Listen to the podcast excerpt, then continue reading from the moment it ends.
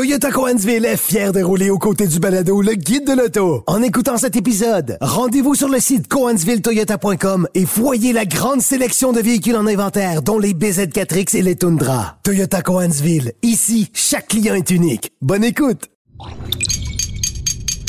Cube Radio.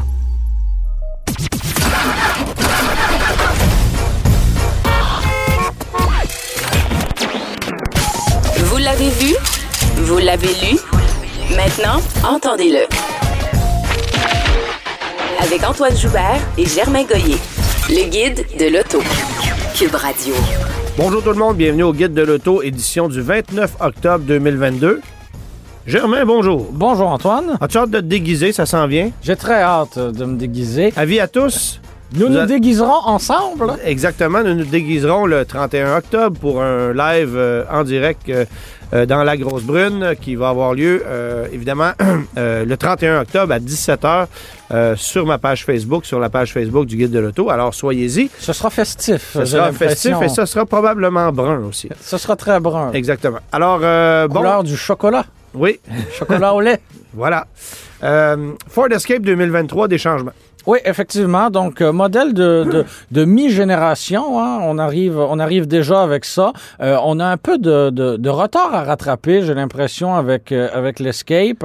Mais on n'a pas reconnu le succès escompté. Ben, en- fait, on n'a pas été capable de répéter le succès qu'on a déjà qu'on a déjà connu. Parce qu'il fut une époque oui. où l'Escape, c'était le plus vendu dans le Oui. segment. On n'est plus là, là. Non, c'est ça. Et il, il a perdu au fil du temps son allure un peu costaude, son allure un peu carrée, son allure. Ben, qu'on a Ah. donné au Bronco Sport, remarque. là? oui, mais donc on sépare finalement la, la- la pointe de tarte à deux là. Euh, c'est c'est c'est c'est- il est trop tôt pour dire, à mon avis, si le Bronco Sport est un succès là, mais on, on- on- On on- confirme que pas tant que ça. Pas tant que ça. Enfin, donc euh, pour 2023, une, une, mise, une mise à jour. Il est prévu qu'il arrive dans les concessionnaires dès le début de l'année prochaine. Et on a remanié un peu le, euh, la gamme et le- les noms donnés au modèle. Donc, on ajoute une version ST Line Ouais. euh, qu'on avait déjà avec le, le Edge, si je ne me trompe pas. Saint- Et- Saint-Lin. Saint-Lin. Ouais. Après Saint-Lin, on a Ouais, Saint-Lin. Ah, vois-tu? Ouais. Je ne l'avais, je ne l'avais pas vu, mais elle est, elle est excellente. Et euh, essentiellement, on a un habillage euh, noirci au complet, comme Oh. c'est la mode, euh, pour. euh, Ce qu'on a fait avec le Edge, là. Oui, exactement. Donc, ce, n'est pas une version ST euh, peu, peu Ouais. performance, mais on a un habillage plus moderne, peut-être avec un petit peu plus de, de, de personnalité. Et on peut obtenir risque- le 2 litres avec qui ce- risque cette de plaire. En fait, on peut obtenir le moteur à trois cylindres, on peut obtenir l'hybride, on peut obtenir le- le- l'EcoBoost euh, de, de 2 litres. Bref, euh, on, peut obtenir la, la- la gamme. euh, Essentiellement, on souhaite que ce soit la version la plus vendue, là. Oui, exactement. Parce exactement. que si Et- on cible, si on offre ces trois motorisations-là, Oui.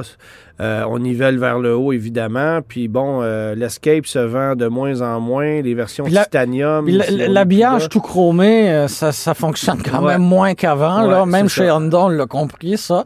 Et chez Ford, on Pas vient... encore, tout à fait. Ben, ça s'en vient. Ça s'en vient Ouais. tranquillement. Ça s'en vient tranquillement. Et bon, tu, par- tu parlais des mécaniques. Quand même, un, un point intéressant à souligner. Bon, on conserve le moteur à trois cylindres, le 2 litres turbo, d'accord. On conserve l'hybride traction et on conserve l'hybride... euh, 4 roues motrices. oui, et l'hybride rechargeable, mais on a, euh, on a un peu joué avec la puissance, qui est quand même assez surprenant. On avait 221 chevaux, Ouais. et là, on en a 210. Que s'est-il passé entre 2022 et 2023? Je- C'est une excellente question. Ben, c'est probablement de l'ajustement informatique qui permet d'aller bonifier le rendement de la mécanique, d'augmenter le couple au détriment de la puissance, d'augmenter l'autonomie. Euh, c'est possible, là. mais c'est un véhicule méconnu, l'Escape. Oui. Moi, je veux dire, C'est un véhicule qui fait très bien tout ce qu'on lui demande. Il n'a pas le look d'un gros baroudeur Non. comme un... Bon, on n'a pas le look d'un Toyota RAV4, on n'a Non, pas... Je suis mais en d'accord, même mais, temps, quand on le conduit, euh, ça un va très bien. C'est un véhicule qui est maniable, c'est un véhicule qui est spacieux autant à Ouais. l'avant qu'à l'arrière. Ouais. En version hybride, moi, c'est ce que c'est ce que j'ai bien aimé. Ça consomme trois fois rien. Ouais. Euh, La version hybride à quatre roues motrices, pour notre marché, c'est exceptionnel. Ça fait 6 litres au 100.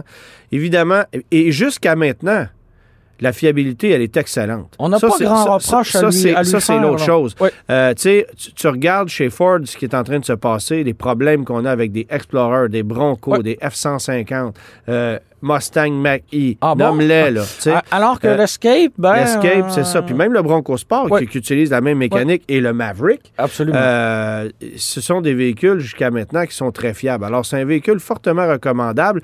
Euh, la- si, vous- si vous l'achetez, par exemple, traitement anti-rouille. Parce oui, que, oui, oui. Et peut-être une petite euh, pellicule là, pour protéger la peinture, pour en- empêcher qu'elle parte, euh, qu'elle parte au vent. Écoute, je parlais avec un, un ami ce matin qui, lui, son véhicule de fonction est un Escape 2018. OK? OK? 165 000 km au compteur, entretenu par le garage où il travaille tout le temps. Mhm. Euh, et tu vois, la rouille commence à apparaître Ben au, bas, au bas de porte. 2018. Donc le véhicule a quatre. ça- n'a pas de sens. Ça n'a pas de sens. Mais bon. Alors, traitement anti-rouille, oui. Euh, à l'intérieur, bon, c'était peut-être pas ce qu'il y avait de plus moderne, mais là, tranquillement, on, on- on se modernise. On a un écran de 13,2 Ah. pouces euh, qui prend toute la place. On a une instrumentation numérique. Bref, on arrive, on arrive à jour. Je sais que c'est pas ce que tu préfères, mais en tout cas, on est, euh, on est rendu là. Autre nouvelle, euh, c'est rare qu'on fait la liste des rappels de Transport euh, Canada ici à l'émission. Mais on, peut, on, on comprend. Mais là, on, se là. per- là, on se permet, on se permet le clin d'œil. On se rappellera que l'année dernière, pendant les fêtes, Non, pas pendant les fêtes, le jour Noël, de Noël, oui. euh, tu, tu conduisais une Volkswagen GTI de huitième génération avec laquelle euh, tu avais connu un certain pépin, c'est-à-dire que le système de refroidissement s'était vidé au complet, ce qui avait entraîné une surchauffe, puis le bloc avait saisi essentiellement, là, si, je, si ma mémoire m'est fidèle, c'est à, peu près, ça. c'est à peu près ça qui s'était passé. Et bien là, surprise, on rappelle toutes les Volkswagen Golf GTI et Golf R, donc 2477 unités, les modèles de huitième génération. Pour quelle raison? Parce que le radiateur pourrait ne pas être fixé correctement et euh, le, le- le tuyau du liquide de refroidissement pourrait s'endommager. Ben, en fait, c'est ce- ce qui est. C'est ce exactement ce qui ça. arrivé. C'est ce qui est arrivé. La durite euh, a lâché. Euh, puis évidemment, le liquide de refroidissement s'est vidé, littéralement. Puis Et voilà. c'est c'est pas, c'est pas recommandé là, de vider. C'est c'est assez moyen comme. Oui, oui, oui. C'est ça. Euh, cette semaine, on fait un petit spécial. Il n'y aura pas de segment euh, réservé aux essais routiers parce que tu es de retour du fameux Nactoy où tu as justement pu conduire une panoplie de nouveaux véhicules. Alors, le prochain segment sera justement consacré à, euh, à tes premières impressions de ces nouveautés très attendues.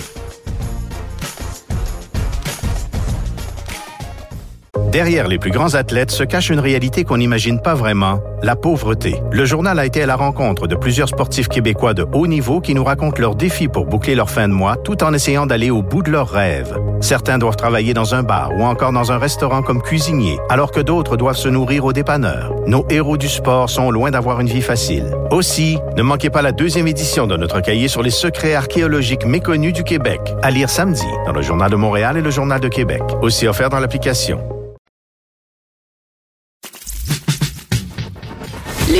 De l'auto. Avec Antoine Joubert et Germain Goyer. Antoine, la semaine dernière, tu te trouvais au Michigan, dans la région de Ann Arbor, pas pour assister à un lancement automobile, mais plutôt pour participer à un événement automobile. C'était le, le- le moment de conduire les modèles 2023 les plus attendus avec le jury du véhicule nord-américain, Ouais. euh, réparti entre la voiture, le VUS et la camionnette. Tu étais là l'année dernière, mais peux-tu nous faire, euh, nous remettre en contexte, là, qu'est-ce que, qu'est-ce que le Nactoy? Ben, en fait, NACTOY, c'est North American Car of the Year. C'est euh, un prix qui est remis à un constructeur automobile pour la voiture, le VUS et le camion de l'année. On définit camion par euh, châssis autonome, donc euh, évidemment authentique camion et pas. Mais ce qui est ironique, parce que, puisque l'année dernière, euh, c'était le Maverick qui avait gagné, euh, si je me trompe pas. Oui, ben une camionnette avec Oui. une boîte Oui, c'est ça. euh, est là-dedans. Puis ce qui est ironique aussi, c'est que le Bronco avait gagné un VUS. Et qui, lui, a un châssis, Mais oui. bref, tu comprends, tu comprends le Oui, principe. oui. Alors, euh, Bon, alors, euh, on se rassemble là. On est 60 journalistes nord-américains, euh, dont 10% proviennent du Canada, qui se rassemblent là. C'est pas tout le monde qui s'est déplacé pour y aller. Bon, évidemment, il y a des chroniqueurs automobiles américains très, très connus, comme Doug DeMuro, comme John Davis, qui font partie du jury. Euh, John Davis se déplace chaque fois. Cette année, il avait un empêchement. Euh, Doug DeMuro, ça a été la même chose. Euh, mais euh, mais ces gens-là sont quand même membres et vont quand même voter et auront la chance d'essayer les véhicules qui étaient sur place. Mais pour nous, Canadiens, c'est aussi la chance d'aller essayer des véhicules que, euh, auxquels on n'a pas nécessairement accès. Parce que surtout Ou depuis... pas encore. Ben, c'est ça, parce que surtout depuis le début de la COVID, là, euh, il y a un retard qui se crée. Il y a un écart qui se crée entre ce que les Américains obtiennent et ce que nous, on obtient, euh, pour des raisons assez évidentes.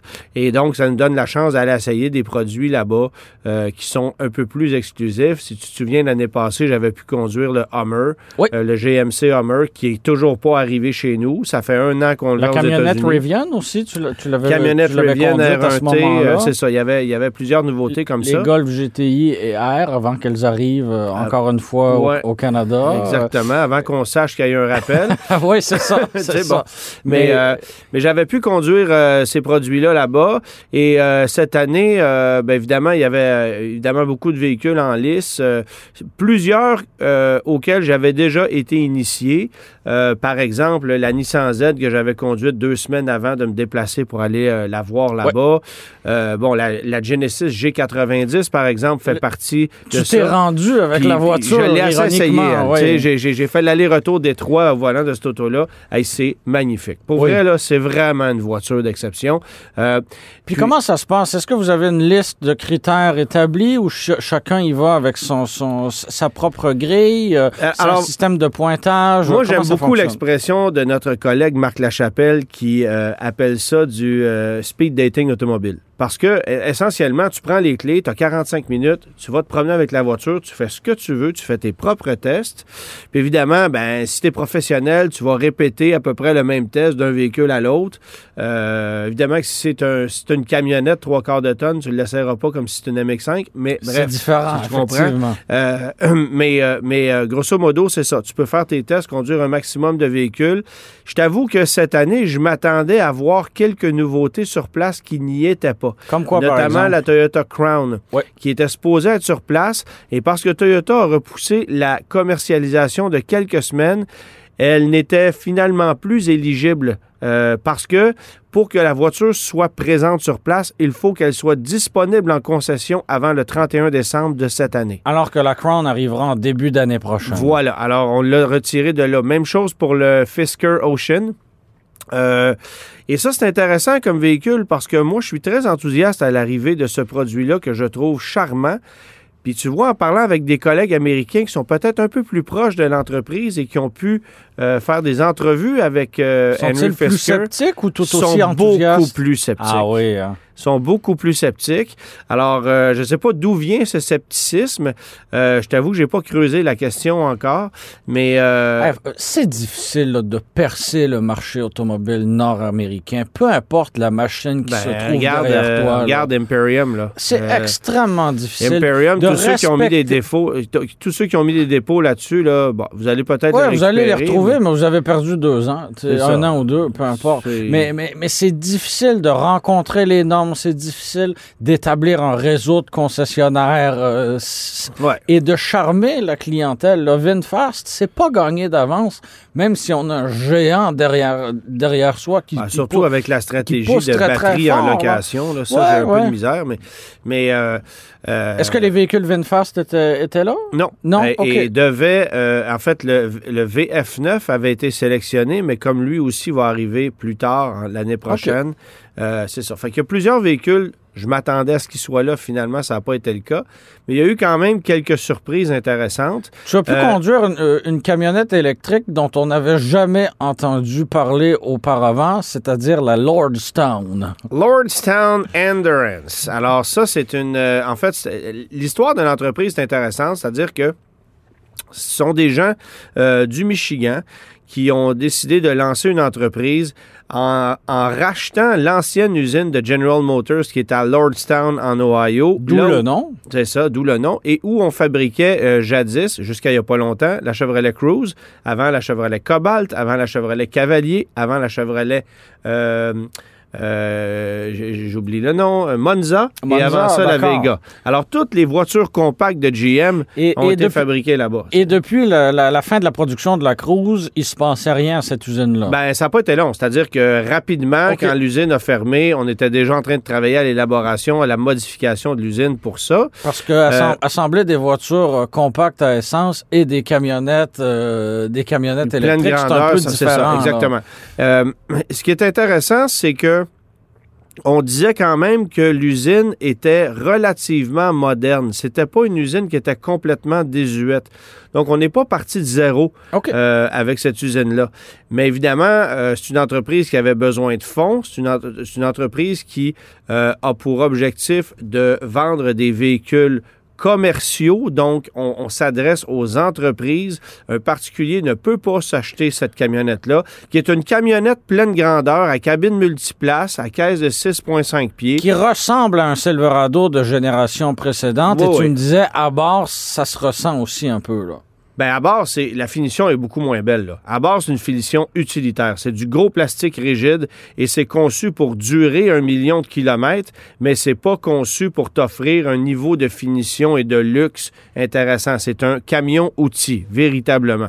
Euh, et, et oui, ce qui est drôle, c'est que tout ce qui s'appelle levier d'essuie-glace, clignotant, commutateur à bord du véhicule, ça provient directement euh, de la boîte à outils de General Motors. Euh, on est allé emprunter là comme il y a plusieurs constructeurs qui, par exemple, font appel à Mercedes-Benz pour des leviers de, de clignotants. Bref, on a vu ça un peu partout dans Mhm. l'industrie. Euh, tu sais, une Ferrari avec une radio Chrysler, là. euh, ouais, ouais, ouais. bon, fait que, euh, on a vu ça un peu partout. Mais, mais l'idée de ce camion-là, c'est évidemment un camion qui est fabriqué maison, châssis qui est fabriqué euh, par l'entreprise. Euh, tout a été développé là. Évidemment, on ne fabrique pas officiellement les batteries, mais il y aura éventuellement une usine pour ça. Euh, sauf que, bon, c'est une, batterie, c'est une camionnette qui a une batterie de 108 euh, kWh. Euh, L'autonomie est annoncée à 220 000, donc 300, 325 km. Là, c'est pas ce qu'il y a de plus impressionnant. Ça, c'est sans remorquer ou transporter quoi Sans remorquer ou soit, transporter. Mais comme on nous dit là-bas, l'objectif d'un camion comme ça, c'est pour un usage commercial. Alors, le camion commence à travailler à 8 heures, puis il finit, à travailler, il finit de travailler à 5 heures, puis le soir, on le branche. Oui. Fait que la logique est là. OK? Euh, maintenant, euh, quel est l'objectif de ce... Bon, évidemment, on arrive avec ce camion-là. J'ai trouvé ça particulier qu'on nous le présente au NACTOY alors qu'il est vendu qu'aux entreprises. Mais entre toi et moi... Et pas dans tous les États américains en plus. Il est vendu dans trois États pour le moment. L'Ohio, le Michigan, la Californie. Euh, évidemment, j'ai posé la question pour le marché canadien. Ah oui, c'est vrai, ça existe, ça, le Canada. Ouais, ouais, ouais, bon, t'auras ouais. compris qu'on n'est pas prêt de voir pas ça. On n'est pas prêt de voir hein? ça Non, chez non, nous. non. Euh, mais, euh, mais j'étais allé essayer le camion. C'est- rudimentaire dans la mesure où tu entends beaucoup de bruit de route. Il y a, une- il y a des vibrations euh, qui Mais semblent... as-tu l'impression d'avoir un véhicule du tiers-monde entre les mains Non. ou c'est juste un peu Tu rudimentaire? as l'impression puis- d'avoir un véhicule américain, mais avec un niveau de raffinement limité. OK. Tu sais, c'est vraiment ça. C'est solide, c'est capable de charger.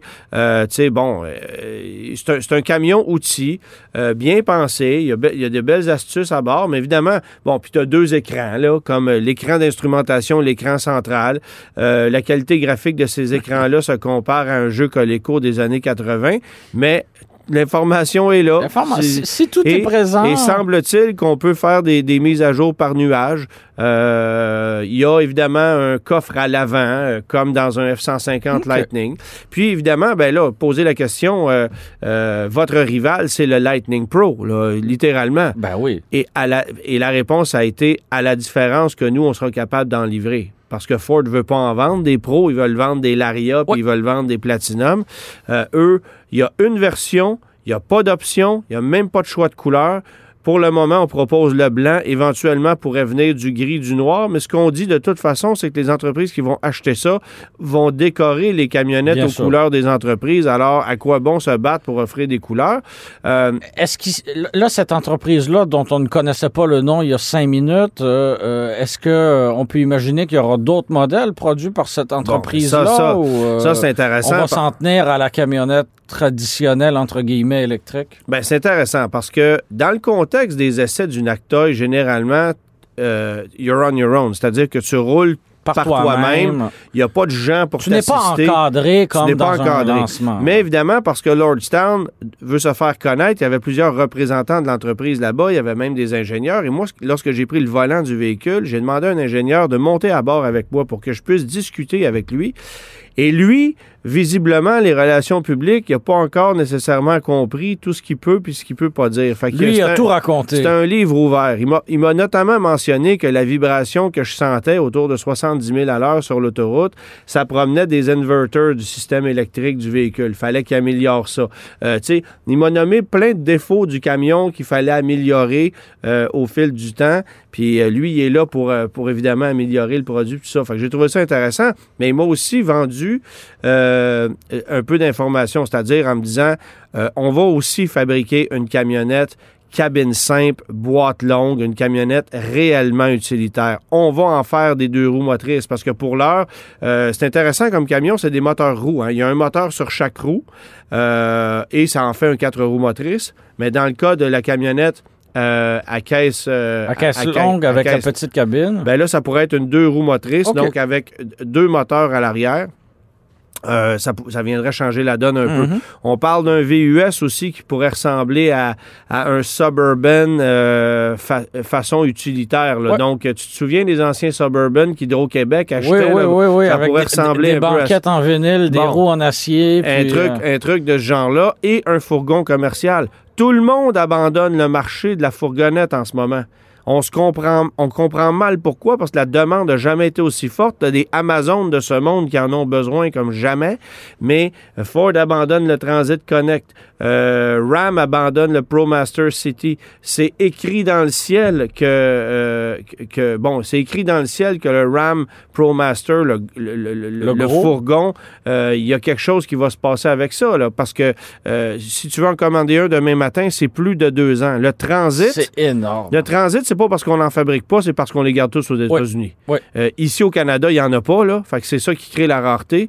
Mais ça, ça on en produit Hey, beaucoup. quand tu, dis- tu parles d'un fourgon commercial blanc, C'est ça, avec un c'est V6 difficile- 3.7 c'est là, difficile à obtenir. Oh oui. là, ça va mal. Ça là. va vraiment mal. Alors, eux voient une opportunité Ben, d'affaires il- avec Il raison. y a une très grande opportunité là. Puis bon, tu, tu évoquais Imperium tout à l'heure. Euh, euh, effectivement, dans leur plan, il y avait, euh, il était question euh, après l'arrivée d'un pro- de- du, du- du premier VUS d'arriver avec une camionnette intermédiaire qui serait électrique, d'avoir un, un- un fourgon électrique. Bon, est-ce Je que confirme qu'on n'est pas rendu là. on n'est pas rendu là, mais est-ce que Lordstown ce sera pas un feu de paille comme ça aussi? Ouais. C'est encore tôt pour euh, pour se prononcer. Ben, là. Lordstown, l'avantage de Lordstown par rapport à une compagnie comme Imperium, c'est qu'Imperium doit, doit homologuer ses véhicules, des véhicules qu'on achète en Chine et qu'on amène ici et, qu'on, et sur lesquels on met différents emblèmes. Et, va- Alors- et vendre un, un camion qui est fabriqué en dehors des États-Unis, c'est pas facile non, Non, c'est ça. là. Alors que quand tu,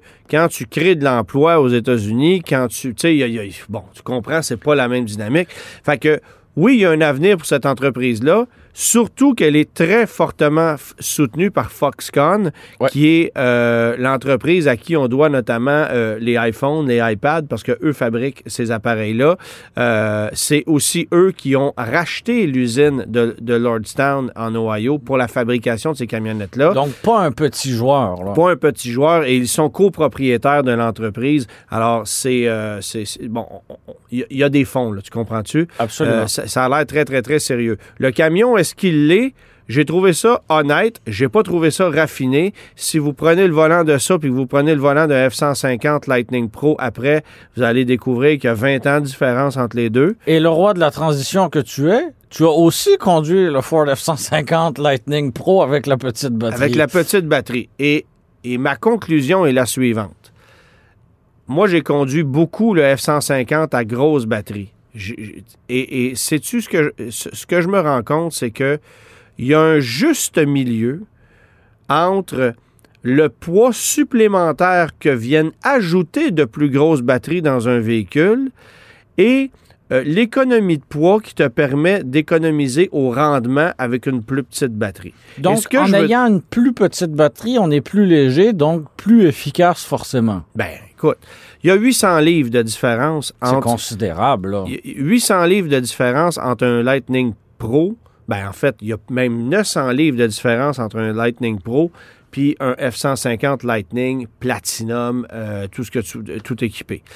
Cette différence-là, elle est à ce point marquante que le comportement routier du véhicule, et je ne te parle pas de puissance encore, mais le comportement routier du véhicule est nettement à l'avantage du Lightning Pro.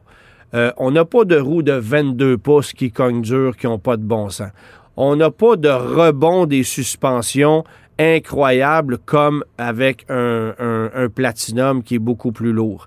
Euh, on n'a pas l'impression de se battre pour déplacer une masse comme avec l'autre, même si l'autre a plus de puissance. Parce qu'évidemment, la grosse batterie, avec les moteurs, ça te permet d'aller chercher 580 chevaux, 452 avec la petite batterie.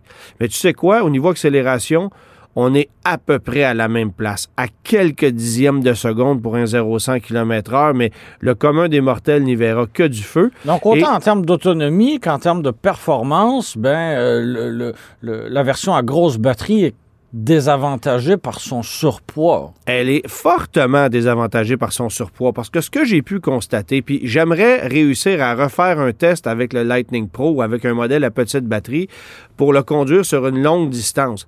Mais mon feeling, c'est qu'on annonce 375 km avec ce camion-là euh, d'autonomie électrique. Ce que tu vas probablement réussir à faire.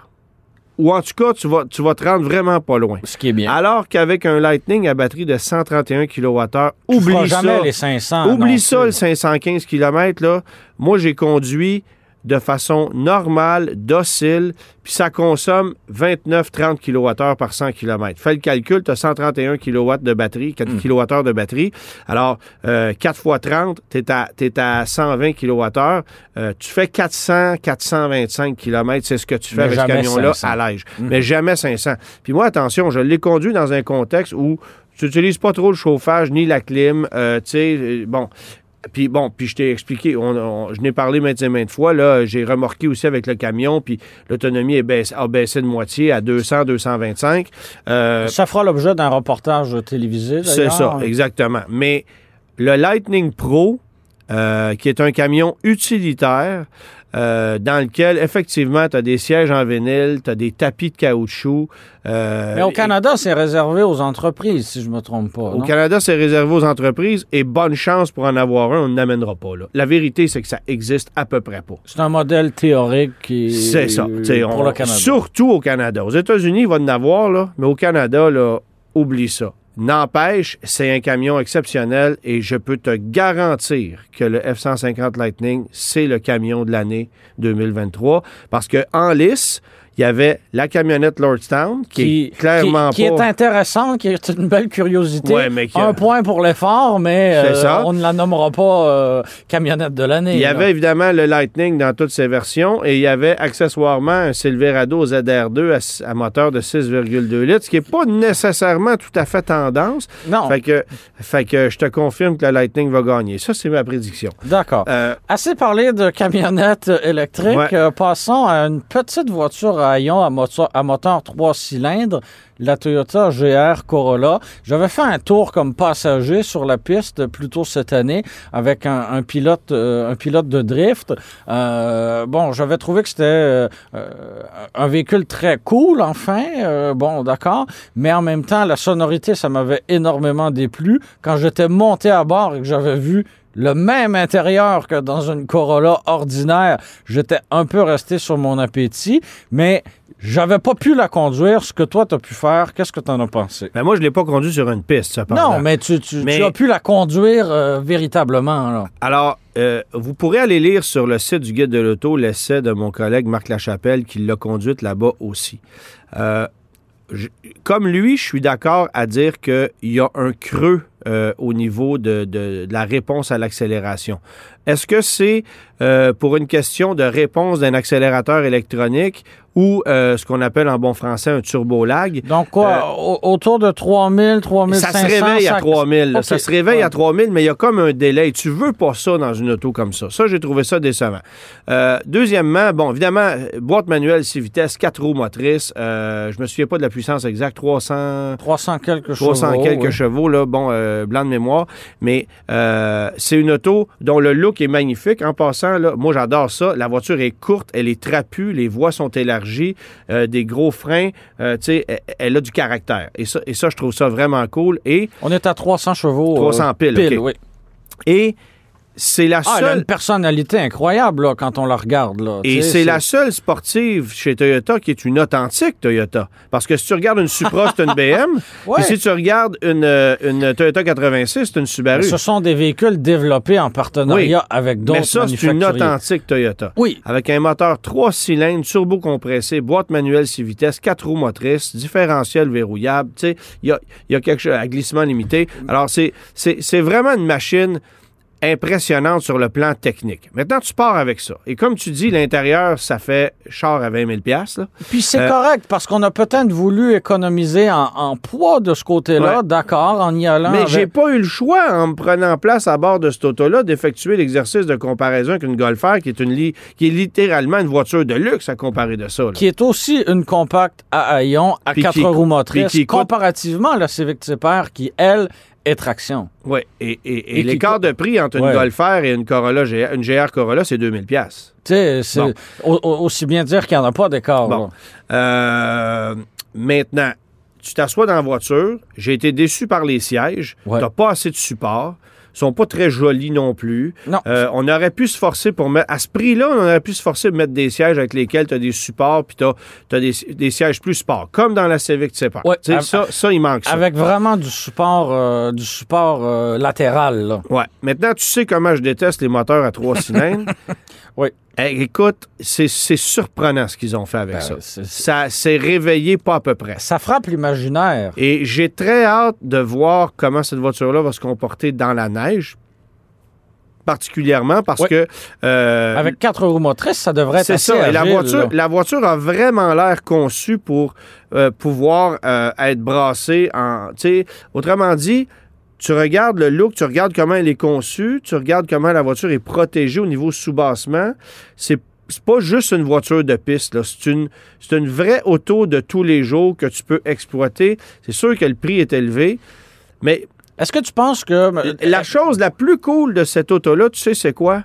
Vas-y. c'est que c'est une voiture cool, c'est une voiture rare, puis c'est une voiture que Toyota fabriquera pas deux fois. Non, On vient ça- pas de partir une légende qui va durer pendant 25 ans, c'est évident que non. On va faire une GR Corolla pour cette génération et fort probablement que après ça, il n'y en aura pas d'autres. Ou elle sera électrique. Puis de toute façon, c'est une ou deux unités par concession. Oui, oui, la distribution est très, très limitée. Est-ce que tu peux penser que des euh, anciens acheteurs de euh, Subaru WRX STI, par exemple, pourraient se procurer cette voiture-là, sachant que la STI n'existe plus? Ou on n'est pas... euh, on n'est pas C'est pas le même ADN, mais oui. OK. Euh, c'est Ça- sûr que c'est sûr que moi je, je m'assois dans cette voiture là puis le clin d'œil que j'ai c'est que je la vois habillée avec euh, le- les couleurs des Celica All-Track de course des années 90. tu Je vois, je vois. J'ai ça un peu en grima, comme euh, les photos, les photos officielles de presse. Ouais, c'est ça. Tu sais, blanc avec Ouais, les ouais, bandes ouais, sur les côtés, puis tout ça, là, le- euh, je la voyais un peu comme ça. Mais c'est une voiture très cool. Est-ce que ça a une chance de gagner la voiture de l'année? Ben non, là. euh, mais, mais honnêtement, c'est c'est une. Tu parlais tantôt de très belle curiosité. Une GR Corolla, c'est une voiture de passion. Euh, c'est une voiture sans compromis aussi. Ouais. Euh, tu sais, mais c'est certainement pas aussi aiguisé et, et précis au niveau de la conduite qu'une Civic Type R, dont j'ai pas le droit de te donner mes impressions parce que ça a l'air qu'il y a un embargo. ça, même su- ça suivra plus tard. C'est ça. Ben, Enfin, bref. Euh, Tu as aussi conduit un VUS électrique, le Audi Il y en a Q4. plusieurs, en fait. Oui, le plusieurs. Lyric, le Aria, il y en avait... euh, bon. Concentrons-nous tout de suite sur euh, le Audi Q4 e-tron euh, qui, qui, qui arrivera au Canada bientôt ou on devra patienter? Il euh? est déjà disponible déjà depuis. disponible. On on a commencé à en livrer depuis à peu près un mois chez les concessionnaires. La version que moi j'ai pu conduire là-bas, c'est une version Sportback qui est très fortement désavantagée au Canada par le fait que euh, son prix de départ étant au-delà des 60 000 il est non subventionné, alors que le modèle régulier est totalement subventionné parce qu'on a une version à 59 950. Est-ce qu'on fera comme on a fait avec le XC40 Recharge et le C40 Recharge, c'est-à-dire d'offrir à la feeling- deuxième année de commercialisation une version un peu moins chère, purement fasse, théorique, puis... euh, Faudrait qu'on le fasse, mais mon feeling, c'est que de toute façon, on les vend pareil. ben oui, bien Écoute, sûr. J'ai parlé euh, à notre ami Éric Tremblay de chez Audi euh, Parc Avenue sur la rive sud de Montréal, qui nous disait, qui me, qui me mentionnait qu'actuellement, il entre en concession entre 8 et 10 Q4 et Tron par mois. On a plus de 400 commandes. Ben, Ça finira Fais- jamais. Fais hein? le calcul, là. Tu vas te faire livrer ton Q4 en 2027, là, si tu commandes aujourd'hui. Ça n'a pas de bon Wow. sens. Cependant, le Q4, on le sait, tu sais, on était, on était tous un peu, euh, bon, OK, c'est un, c'est un ID4 euh, de luxe, Ouais. là, à la sauce Audi. Ouais. Rien à voir. OK. Rien à voir dans la conduite. Même Évidemment, si c'est la même plateforme, les mêmes batteries, les mêmes moteurs électriques, même si tout est pareil, La même puissance, la même façon de gérer la puissance, mais est-ce qu'il est assemblé en Allemagne ou il est assemblé, Il est à assemblé en Allemagne. euh, là où... Oui, euh, oui, c'est un véhicule allemand, donc OK. évidemment, disponibilité qui est, qui est- qui est- qui est problématique. Puis Oui. pourquoi ça a pris autant de temps à ce qu'on le reçoive? C'est aussi parce que euh, on se bat pas juste avec les États-Unis, mais avec l'Europe pour, pour, pour l'obtenir.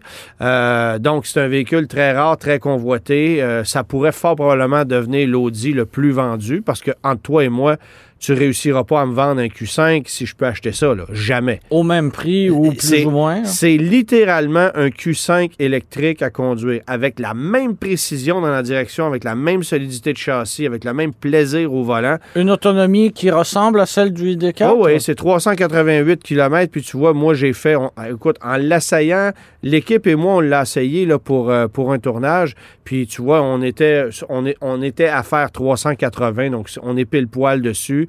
Euh, et tu vois, je me suis envenu au bureau ce matin avec le véhicule. J'ai activé le chauffage. Euh, Oui, parce que c'était pas chaud ce C'était matin. pas chaud hein? euh, à matin, puis euh, tu vois, on était à 0 degré quand je suis parti de la maison. L'autonomie affichée est à 206 km. J'ai activé le chauffage, le dégivreur au fond, puis c'est baissé à 160. Donc tu perds 20% Ben oui, c'est, la norme, là, j'aurais tendance à dire. c'est ça. Euh, il fait pas moins 20, mais tu sais, bon. Euh, Parle mais pas de ça, parle pas de moins 20, Non. s'il te plaît. Mais, Pas- mais- pas- mais- pas- pas encore, Je pas veux juste te suite. Dire oui. qu'autant l'ID4 me, me- C'est, autant, m'indiffère. l'ID4, autant l'ID4 pour nous n'est pas une Volkswagen, ben c'est ça. autant le Q4, semble-t-il, Oui, est un vrai Audi. C'est ça. C'est l'ID4 m'indiffère dans son comportement, dans sa direction, dans sa façon de se conduire. C'est c'est mou, c'est générique comme véhicule, mais ça va faire le travail pour beaucoup, beaucoup de gens. Euh, ben, en fait, l'ID4 est, à, est au Tiguan ce que, Ouais. ce que euh, le, le Q4 e-tron est au Q5, par exemple. On est vraiment là. OK. Tu sais, OK. autant un moi, un Tiguan, là, ça, ça m'excite comme un bol de Cheerios, mais euh, Je comprends. Je comprends tout ça. on est exactement. Fait que, puis, je, je veux, te- je, je veux te parler brièvement de deux véhicules Oui. qui m'ont amèrement déçu. Le. Nissan Aria, Oui. euh, Qui est plus, gros que euh, les autres multisegments électriques comme le ID4. Là, voilà. par. Alors, plus gros, très bel aménagement. C'est super bien pensé en dedans. À l'extérieur, le style de ça, c'est. Ouais, c'est, c'est, c'est, Bon. c'est- c'est une livre de beurre qui est un peu là. qu'est-ce que c'est lourd! Ben oui. C'est s'en sort effrayant. hein. C'est effrayant. Et, et- et Nissan, qui a été le premier constructeur à amener un véhicule élec- 100% électrique de masse sur notre marché, a pris un retard catastrophique pour nous arriver avec un véhicule qui n'est pas particulièrement impressionnant. Moi, je m'attendais vraiment à une révolution de la part de Nissan. C'était le cas de la livre de première génération. Oui. C'était innovateur, c'était franchement révolutionnaire. Mais puis là, on a eu quoi, 10 ans pour développer un, Ah ouais. un véhicule électrique de deuxième génération? Puis euh, on n'y est pas. Attends, là, le on- véhicule quand que on j'ai conduit, c'est on la parlait petite du- batterie. Là. On parlait du ID4 il y a quelques instants. Quand tu regardes le chemin parcouru entre la Volkswagen e-Golf et l'ID4, il y a un écart considérable. là. Puis oui, entre une En, livre de- en- en beaucoup moins de temps. en beaucoup moins de temps. Et là, l'Aria, il est toujours pas arrivé, là. Il est toujours pas arrivé. Ben, c'est- un aria de se le faire livrer. c'est ça. Effectivement. Alors, première déception, deuxième déception? Euh, deuxième déception, c'est le Lexus RX. Oui. OK. Que moi, j'avais vu de Pas- près, mais je l'ai pas... Pas sur le plan technique ou mécanique, pas sur le plan du confort. On est encore dans un authentique Lexus qualité de fabrication. Même si on n'a plus de moteur à six Puis cylindres. j'étais heureux chez Lexus de voir disparaître les données pavées, Oui. souris tactiles, là, compliquées. Mais on a été assez sans dessin pour aller te placer des boutons sur le volant qui vont te permettre de gérer l'instrumentation et les. Donc, par exemple, si tu veux remettre à zéro l'odomètre journalier, si tu veux aller euh, modifier ta musique dans, le, dans, dans l'instrumentation centrale, si tu veux avoir ta cote de consommation moyenne ou en temps réel. Bref, ma- des manipulations quotidiennes. Peu importe ce que tu veux faire dans ton, dans ton bloc d'instrumentation, eh bien, tu as des boutons sur le volant. Les modifications, se font visuellement à travers la visualisation tête haute dans le pare-brise, donc une information numérique qui est reflétée dans le pare-brise. Et ensuite, tu vois les changements dans, le- dans, dans l'instrumentation. Mais tu ne peux pas dire, je- tu regardes l'instrumentation puis tu le fais avec les boutons directement. faut que tu passes par le heads-up C'est display. pour ne pas que tu quittes les yeux de, de- de la route. Euh, Est-ce idée- que tu as des verres euh, polarisés? Ben, t'as tout compris. Moi, je conduis avec des lunettes soleil. Alors, euh, oublie ça, tu vois rien. Ouais. C'est compliqué, là, ça n'a aucun bon sens. Tu sais, les Allemands, on, on a longtemps dit ça. Pourquoi faire simple quand tu peux faire compliqué? Ouais. Lexus, là, A tout compris ça. tu sais, écoute, ça n'a aucun sens. C'est un deal breaker pour moi. C'est c'est trop compliqué, là. J'ai- Ouais, on n'est pas des ingénieurs informatiques, là. Regarde, là, c'est- Faites ça Qu'est-ce que c'est ça? Tu sais, c'est- ça n'a aucun bon sens.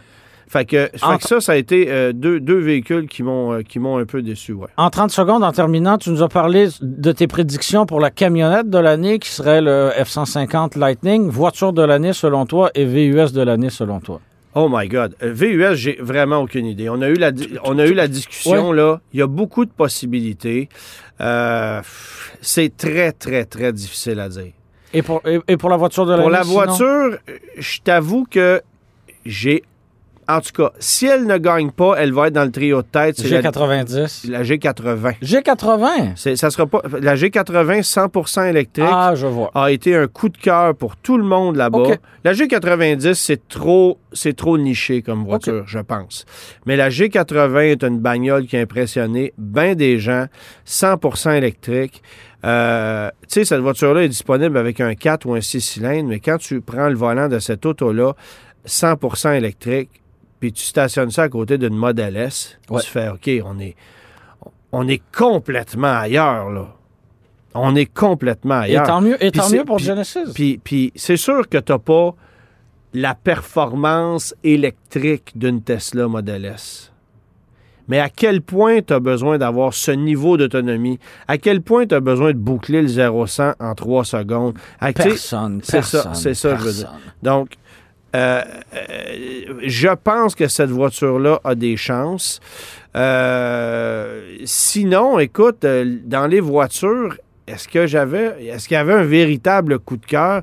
Je suis obligé de te dire qu'il y a bien des gens qui ont été impressionnés par le CRV hybride. Ah Et oui. j'espère du plus profond de mon cœur que ce véhicule de 51 000 ne gagnera pas parce que le prix n'a pas d'allure. Mais. C'est quand même un produit convaincant aussi. Le prix n'a pas de bon sens. Puis aux États-Unis, il y a deux versions de l'hybride. Oui, ce qu'on n'a Moi, pas au Canada. J'ai essayé une version Sport Touring là-bas, hybride. Euh, mais, euh, mais bref, à. Et, et quand est-ce qu'on connaîtra les résultats? Euh, les résultats finaux vont être dévoilés en janvier. euh, première semaine de janvier, on avait d'habitude. Au Salon de l'Auto de Détroit, Oui, mais là, mais le Salon ça. de l'Auto de Détroit est un peu plus tard. Et ça se fera pas au CES. Ça se fait à Détroit. Fait que, Oui. voilà. Merci beaucoup, Antoine.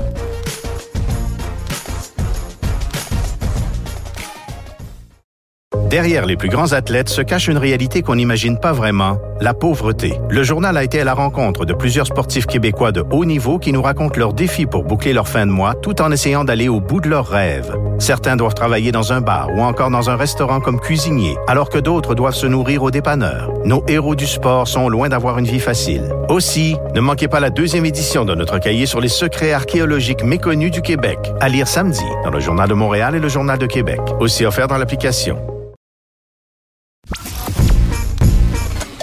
Laissez faire votre clignotant. Entrez directement dans le guide de l'auto. Cube Radio. Antoine, terminons euh, l'émission avec quelques questions des auditeurs. On a Xavier qui nous mentionne qu'il sera prochainement amené à parcourir euh, 50 000 km sur une base annuelle. Est-il plus avantageux de financer une voiture neuve dans son cas ou d'opter pour une location et de payer les, les pénalités euh, à la fin du, du, du, du bail? Il envisage aussi l'achat d'un véhicule d'occasion récent pour profiter de la dépréciation. Bon, on sait que de la dépréciation en ce moment, il n'y en a pas, il y en a pas partout. Ouais. Euh, il cherche une berline très confortable et à quatre roues motrices. Il avait en tête la Volkswagen Arteon et la Toyota Camry. Qu'en penses-tu? Deux voitures bien différentes. C'est sûr que l'Arteon est immensément plus dynamique, euh, plus cher aussi. Mais euh, je suis pas certain de comprendre parce qu'évidemment, la location sur un véhicule d'occasion, euh, c'est jamais recommandé. Ça, c'est évident. Euh, et en ce moment, de toute façon, et surtout avec le kilométrage que vous faites, la location n'est tout simplement pas pour vous. Euh, en vérité, vous faites du kilométrage, vous êtes probablement payé au kilomètre pour ce que vous parcourez, j'ose imaginer. Euh, c'est une déduction fiscale pour vous, l'automobile. Achetez-la. Achetez-la neuve, parce que de toute façon, si les taux d'intérêt ont grimpé euh, au financement pour des voitures neuves, dites-vous quand euh, sur le marché de l'occasion, c'est la même chose.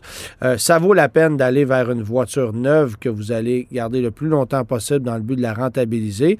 Et comme tu disais, Germain, les voitures déprécient à peu près pas en Le- ce moment. Le seul avantage d'acheter un véhicule usagé d'un an C'est ou que tu deux, l'as tout de c'est que suite. tu l'as maintenant. C'est ça. Ce qu'on peut faire quand on a un accident avec son véhicule, par exemple, quand on doit s'en retrouver un pour le lendemain. Ouais. Mais sinon, si on, est, on- si on est capable de patienter un peu, de commander la, la- la Camry de son choix puis de l'attendre, ben, c'est peut-être la meilleure chose. Maintenant, il existe d'autres voitures à quatre roues motrices sur le marché dont on oublie. hein. Euh, on peut penser à la Kia K5, qui est très convaincante. Une voiture qui est méconnue, mais qui a un comportement intéressant. Plus intéressant en ce qui me concerne que la Camry à quatre roues motrices. Peut-être moins spacieuse?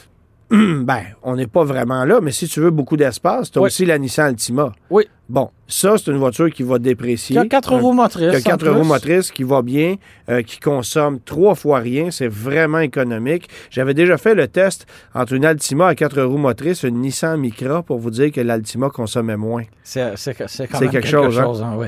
Alors, ça peut être une voiture intéressante aussi. Évidemment que la Camry, c'est une bonne valeur, mais, euh, euh, c'est sûr qu'il faut aller vers l'achat, non pas la location, et idéalement vers du neuf, parce que acheter légèrement usagé en ce moment, il n'y a pas vraiment d'intérêt, comme tu dis, mis à part qu'on l'a tout de suite. On a Luc qui nous, euh, mentionne qu'on lui a conseillé d'installer une pellicule transparente sur le capot et les pare-chocs de son, véhicule. Or, il se demande comment vieillit ce type de véhicule, ce type de pellicule, pardon, au bout de cinq ans. Ben, ça vieillit beaucoup mieux qu'une peinture. Croyez-moi. c'est- Puis, tu sais. Donc, même au bout de, de quelques lavages, puis après quelques hivers, là, euh, c'est Ben, c'est encore- sûr que si vous avez tendance à gratter votre peinture avec votre, votre euh, grattoir à glace l'hiver, c'est pas une bonne idée. Mais euh, ça va être encore pire avec la peinture. Ce que ça fait une pellicule comme ça, c'est que ça vient protéger complètement la peinture de votre véhicule. Et si au bout de 4, 5, 6 ans, la pellicule s'est endommagée, ce qui me surprendrait énormément, parce qu'aujourd'hui, il n'y a plus de décoloration comme telle. Ça ne jaunit Et- pas comme ça a déjà jauni. C'est ça. Premièrement. À, à condition d'opter pour une pellicule de, de qualité. là. Bon. Premièrement, t'as une- la- les pellicules de qualité aujourd'hui ne changent pas de couleur, n'altèrent pas la couleur de la peinture si elle est entretenue adéquatement et vont s'auto-corriger. C'est-à-dire que euh, si jamais il y a des égratignures qui sont faites sur les pellicules, Avec la seule chaleur du soleil, ça peut se replacer. Sinon, vous prenez un séchoir à cheveux et ça se replace. C'est vraiment surprenant. Euh, ça vaut absolument la peine. Moi, j'achète un véhicule neuf, je fais installer ça, c'est garanti. C'est la façon au Québec de protéger sa peinture. Il n'y a rien de plus cher sur une voiture que de réparer ou de repeindre. Alors, euh, une pellicule, même si ça vous coûte 800, 1000, 1200 dollars pour, pour protéger adéquatement, c'est carrément un investissement. Alors, vous n'avez rien à craindre là-dessus. On a dit qu'il voudrait connaître ton choix entre une Chrysler Pacifica hybride rechargeable 2022 et une Honda Odyssey 2022 également. Elle mentionne que le prix aux deux semaines est similaire. Elle est dans la région de Charlevoix et parcourt environ 20 000 km par année. Je suis très déchiré parce que, euh, euh, bon, évidemment qu'on sait que la Honda Odyssey va être fiable longtemps. OK? Ce qui n'est peut-être pas le cas de la Pacifica hybride rechargeable avec laquelle on a connu un lot de problèmes. Euh, semble que ces problèmes-là se soient en grande partie corrigés, mais si vous me demandiez quel véhicule va être le plus fiable sur 10 ans, j'ai pas le choix de vous dire la Honda. Par contre, euh, la Honda, euh, elle, est, elle est immensément plus gourmande, pas besoin de vous dire ça. Vous allez faire du 50-60 km en mode 100% électrique avec la Pacifica, après quoi vous roulez à du 7 litres, 7 litres et demi au 100. Ce qui n'est pas le cas avec une Odyssée. Ce qui n'est pas le cas avec une Odyssée. Puis, évidemment, euh, l'avantage de la Pacifica, c'est que vous bénéficiez, aussi des, crédits gouvernementaux. Donc, euh, si c'est un véhicule que vous avez l'intention de garder 4, 5, 6 ans, moi, j'irais chez Chrysler. L'Odyssey, en ce moment, c'est le produit le moins convaincant dans le marché de la fourgonnette. Euh, il Peut-être le moins à jour hmm. aussi. Oui, mais il y a une carnivale qui est super intéressante. J'en possède une moi-même avec mon entreprise. C'est un produit remarquable, très fiable, pas gourmand, moins cher que la compétition. Alors j'irai, pardon, j'irai là probablement avant une Honda Odyssey. Mais si vous voulez avoir une hybride rechargeable, bien évidemment, là, la Pacifica, c'est la seule option possible. Merci beaucoup, Antoine. Bonne fin de semaine et euh, repose un peu ta voix. Ben oui, hein? ça ressemble un peu à ça. Ça ressemble à ça. Au revoir.